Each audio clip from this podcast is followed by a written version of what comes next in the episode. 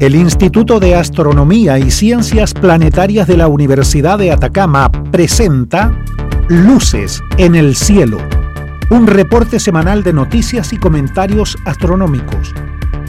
Con Katy Vieira, astrónoma y académica de la Universidad de Atacama, que nos trae además una agradable selección musical para amenizar este recorrido. Póngase cómodo porque ya comienza Luces en el Cielo. Hola amigos, hoy miércoles 12 de enero de 2022 iniciamos nuestro programa Luces en el Cielo, su cita semanal con la astronomía y el espacio exterior, media hora de noticias interesantes y un poco de música para disfrutar. En los micrófonos, quien les habla, Katy Vieira, en los controles, Luis Vega, bajo la dirección de Juan Soto. Es hora de comenzar. Luces en el Cielo, su cita semanal para expandir su universo un poco más allá. Damos inicio a la emisión número 20 de Luces en el Cielo con un poco de música, como siempre. Hoy nuestro invitado estelar es el mexicano Juan Gabriel y su primera canción es El Noa Noa.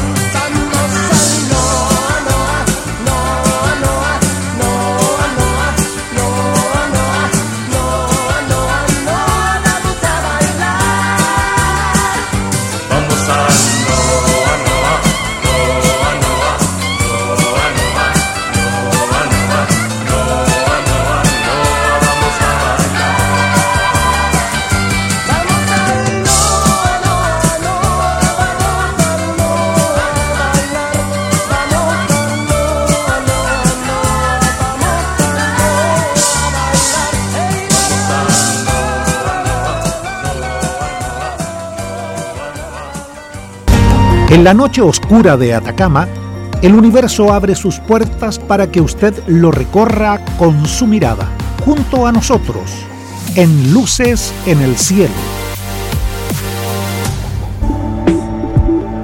En nuestro primer segmento hacemos el usual recorrido del cielo diurno y nocturno. Estamos en la semana número 2 del año. Desde el atardecer hacia el oeste ya Venus no es visible. Nos quedamos con Mercurio que se oculta rápidamente poco antes de las 10 de la noche. Luego Saturno y Júpiter, bastante brillantes, se ocultan respectivamente a las 10 y 10 y a las 11 y 10 de la noche la constelación de Orión y las estrellas brillantes Sirio y Canopus visibles a lo largo de toda la noche. Y el planeta rojo Marte sale por el este a las 4 de la mañana y es visible hasta el amanecer. La luna está creciendo, camino a la luna llena que será lunes 17. Pero esta noche podrá verla desde poco antes de las 5 de la tarde y hasta las 3 de la mañana. En cuanto al Sol, con cuatro grupos de manchas visibles sin ninguna actividad que destacar. Recuerden, como siempre, observarlo únicamente con lentes para eclipses solares en buen estado y por pocos instantes. Y ahora que empezó el verano, hay que protegerse de los dañinos rayos ultravioletas que pueden dañar nuestra piel.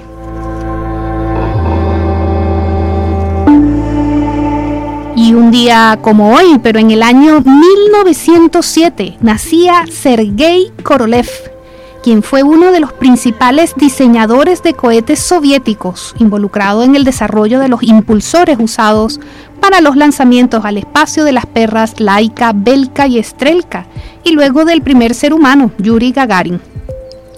Korolev se formó como diseñador de aviones, pero antes de lograr su brillante carrera en la astronáutica tuvo problemas fue detenido por un cargo oficial falso como miembro de una organización contrarrevolucionaria antisoviética, cargo que luego se reduciría a saboteador de la tecnología militar.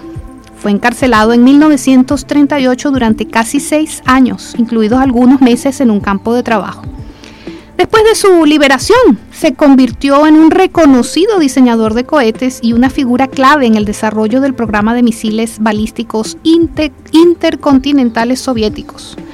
Más tarde dirigió el programa espacial soviético y fue nombrado miembro de la Academia de Ciencias Soviética, supervisando los primeros éxitos de los proyectos Sputnik y Vostok, incluida la primera misión en órbita terrestre humana realizada por Yuri Gagarin en 1961.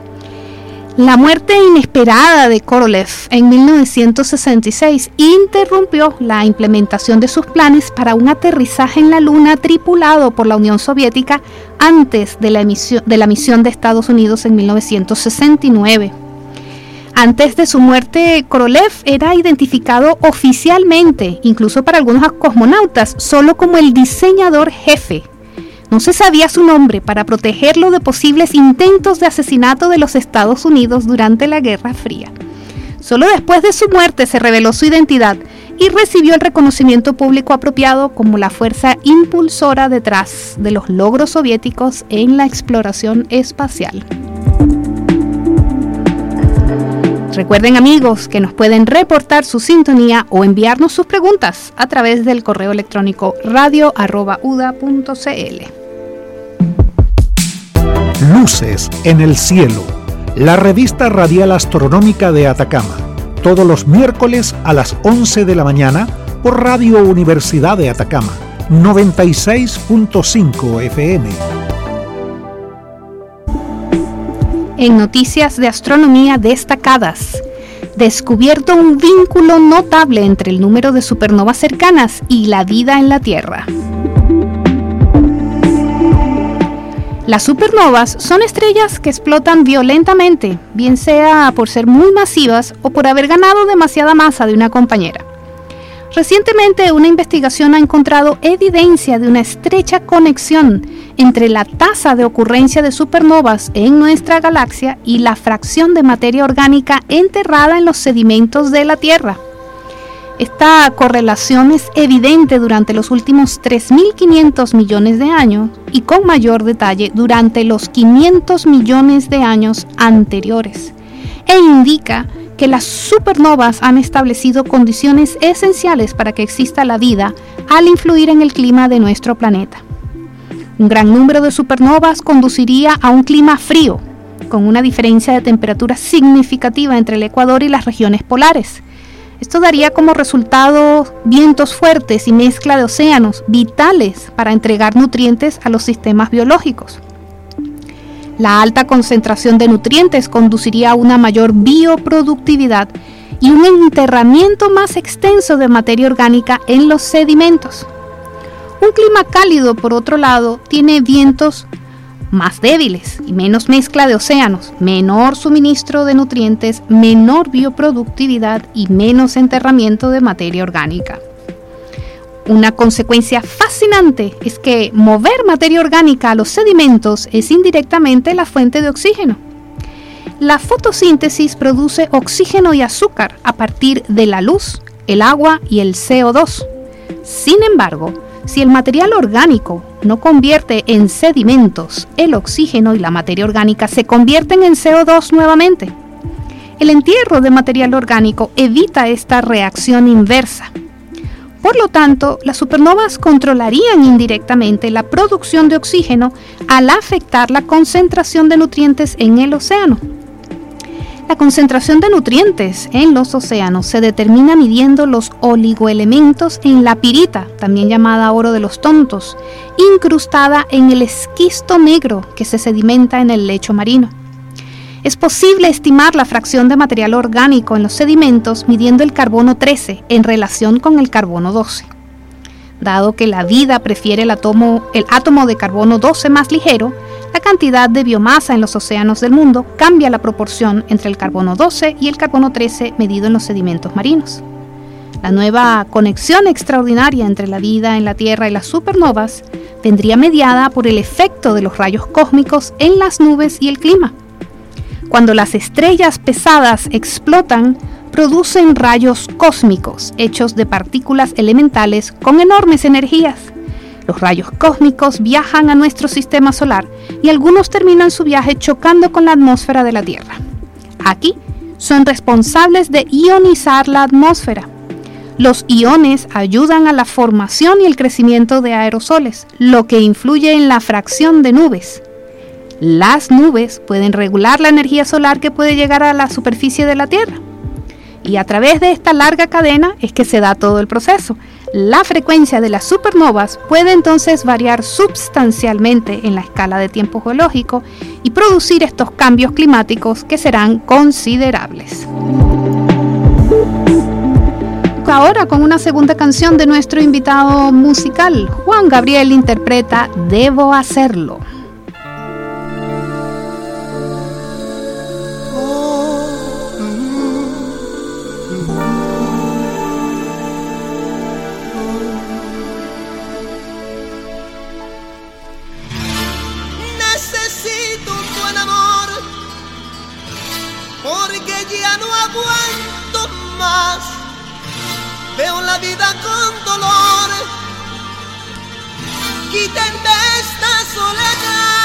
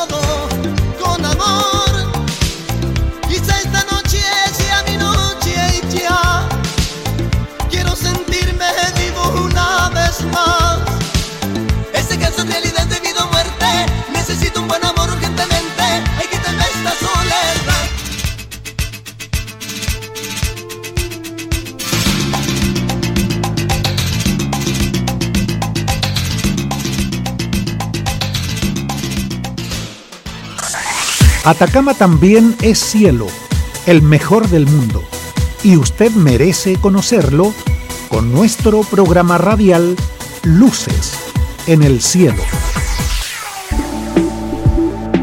En nuestro segundo segmento informativo, China planea completar su estación espacial, además de hacer muchos viajes al espacio en 2022.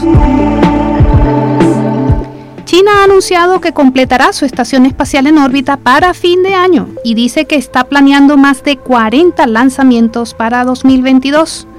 Los lanzamientos incluirían las de dos misiones Shenzhou con tripulación, dos naves espaciales de carga Tianzhou y los dos módulos adicionales de la estación, informó la agencia oficial de noticias Xinhua citando un anuncio reciente de la Corporación de Ciencia y Tecnología Aeroespacial de China, conocida como CASC. Los módulos de ciencia denominados Mengtian y Wentian se unirán al módulo principal de Tianhe, que actualmente alberga a un equipo de tres personas. Los astronautas chinos son conocidos eh, también como taikonautas. El calendario de lanzamiento muestra cómo el programa tradicionalmente cauteloso de China está aumentando la cadencia de sus misiones mientras busca asumir un papel de liderazgo en la exploración espacial. Estados Unidos ha planificado aproximadamente la misma cantidad de lanzamientos este año, después de que el ritmo se desaceleró en 2021 debido a la pandemia de COVID-19. Las cadenas de suministro de artículos cruciales como chips de computadora se interrumpieron y el oxígeno líquido utilizado como combustible para cohetes tuvo que desviarse a los hospitales para salvar a los pacientes. Entre los lanzamientos más esperados se encuentra el previsto para marzo del Space Launch System, un cohete de 111 metros de altura, previsto para futuras misiones lunares. Regresando a los chinos, el programa espacial militar de China fue excluido de la Estación Espacial Internacional, principalmente debido a objeciones de Estados Unidos. En respuesta, China ha seguido adelante con su propia Estación Espacial Tiangong, construyendo y luego abandonando dos estaciones experimentales antes de embarcarse en su última versión. La actual misión tripulada Shenzhou 13 de seis meses a bordo. Es la más larga de China desde que puso por primera vez a un humano en el espacio en 2003, convirtiéndose en el tercer país en hacerlo después de Rusia y Estados Unidos. La tripulación realizó un par de caminatas espaciales, incluida la primera de una astronauta china, de una taikonauta, y realizó pruebas junto al brazo de servicio robótico de la estación, que el jueves desacopló con éxito y luego volvió a acoplar la nave espacial de carga Tianzhou 2 por primera vez.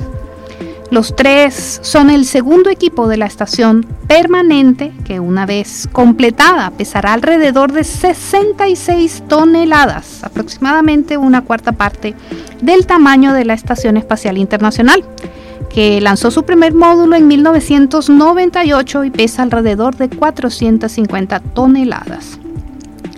China también ha cosechado éxitos con misiones sin tripulación y su programa de exploración lunar generó revuelo en los medios el año pasado cuando su rover Yutu 2 envió imágenes de lo que algunos describieron como una cabaña misteriosa, pero que solo es una roca en la distancia.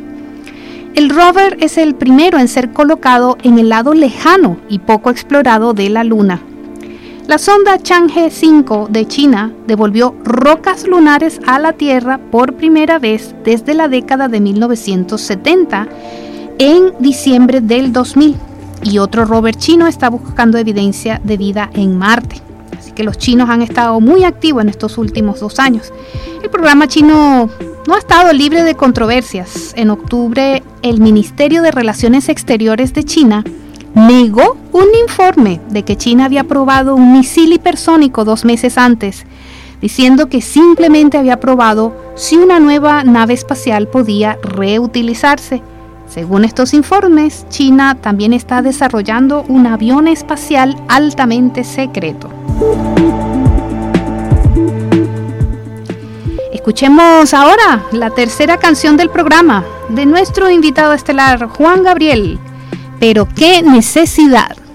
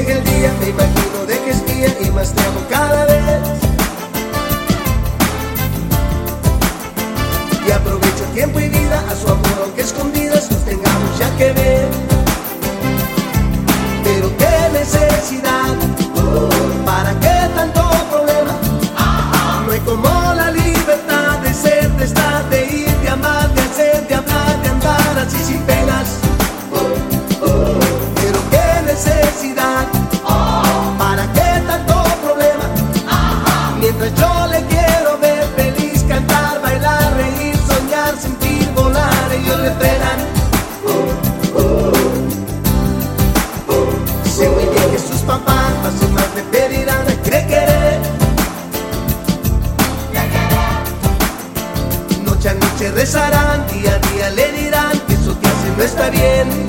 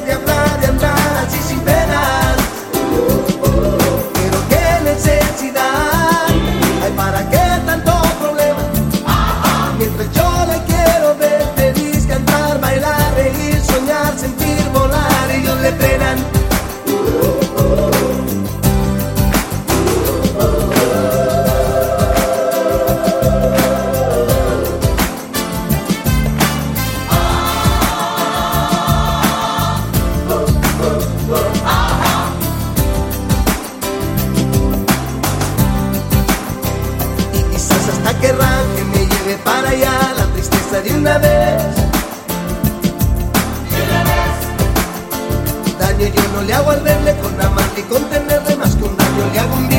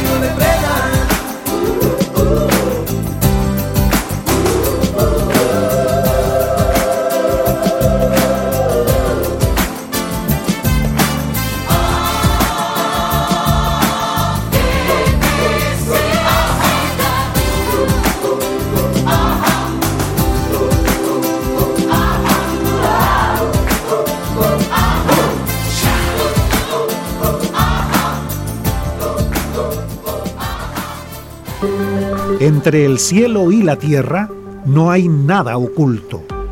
Pero más allá del cielo hay mucho por descubrir. Acompáñenos para aprender qué son las luces en el cielo. En nuestro tercer segmento de noticias, las estrellas en fuga, aunque no fugaces, sí existen, pero no son las que usted ve en el cielo. Por siglos, la gente creyó que las estrellas fugaces eran estrellas que caían del cielo y presagiaban calamidades. Pero a finales del siglo XIX los científicos habían establecido que la verdad era mucho más mundana. Las estrellas fugaces son simplemente pequeños trozos de roca o polvo que se queman rápidamente al entrar en la atmósfera de la Tierra. Pero allá afuera en el espacio exterior sí hay unas estrellas en fuga, es decir, sí existen las estrellas fugaces.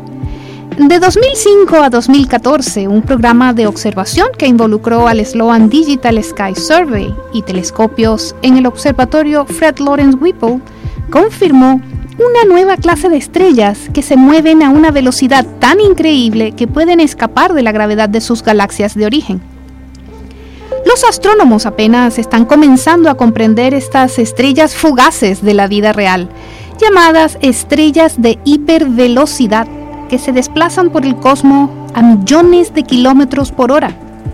Esta historia comienza en 1988, cuando Jack Gilbert Hills, un teórico de los Alamos National Labs, se preguntó ¿qué pasaría si un sistema estelar binario, es decir, dos estrellas que están unidas gravitacionalmente entre sí y orbitan un centro de masa común, viaja cerca del enorme agujero negro en el centro de la Vía Láctea. Hills calculó que la fuerza de marea del agujero negro podría dividir el sistema binario en dos. Imagínense dos patinadores sobre el hielo agarrados de las manos y dando vueltas hasta que de repente se sueltan. Los dos patinadores volarán lejos el uno del otro. De manera similar, cuando dos estrellas en un sistema binario se separan por un encuentro cercano con un agujero negro, ocurre lo mismo. En tal encuentro, una estrella podría ganar suficiente energía para ser lanzada fuera de la galaxia incluso, por completo. Los astrónomos ahora saben que así es como nacen las estrellas de hipervelocidad. Después de la publicación del artículo profético de Hills, la comunidad astronómica consideró las estrellas de hipervelocidad como una posibilidad intrigante, aunque sin evidencia de observación entonces pero eso cambió en 2005. Mientras observaban estrellas en el halo de la Vía Láctea, un equipo de investigadores que utilizaba el observatorio MMT en Arizona se encontró con algo muy inesperado. Observaron una estrella que escapaba de la Vía Láctea a 3.2 millones de kilómetros por hora. Llamada HBS-1, es la primera estrella de hipervelocidad conocida. Las observaciones cuentan parte de la historia, pero para ayudar a responder otras preguntas, como qué le sucede a la compañera después de que se separa de la estrella de hipervelocidad, son necesarios modelos por computadora. Y estos modelos predicen que la otra estrella del primer par suele quedar en órbita alrededor del agujero negro. Pero ocasionalmente las dos estrellas pueden chocar entre sí y fusionarse en una estrella muy masiva. Y si se preguntaba qué podría sucederle a un planeta que orbita una de estas estrellas, se ha encontrado que el agujero negro en el centro de nuestra galaxia puede expulsar planetas fuera de la Vía Láctea a casi un 5% de la velocidad de la luz. Hasta el día de hoy no se han detectado planetas a hipervelocidad, pero es muy posible que estén allá afuera, esperando que algunos astrónomos suertudos se encuentren con ellos. Por lo pronto, ya se conocen unas pocas miles de estrellas fugaces, mejor dicho, hiperveloces. Solo en el cielo más oscuro brillan todas las estrellas, como luces en el cielo. Amigos, hemos llegado al final de Luces en el Cielo, su programa de astronomía en Radio Universidad de Atacama. Puede escucharnos nuevamente esta misma noche en nuestra retransmisión a las 22.30 y también por internet a través de nuestro podcast Luces en el Cielo Radio UDA en Spotify.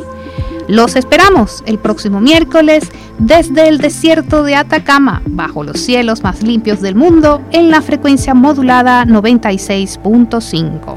Hasta la próxima.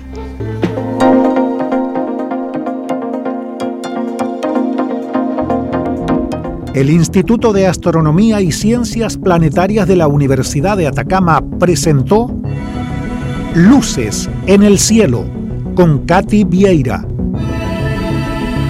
Te esperamos el próximo miércoles en este mismo horario por Radio Universidad de Atacama 96.5 FM. Luces en el Cielo, su cita semanal para expandir su universo un poco más allá.